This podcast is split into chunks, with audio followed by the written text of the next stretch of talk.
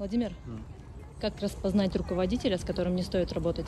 Но в первую очередь такие руководители не спешат заключать с вами договора. Они очень много чего вам обещают, но не спешат подписывать бумаги. Это первая позиция.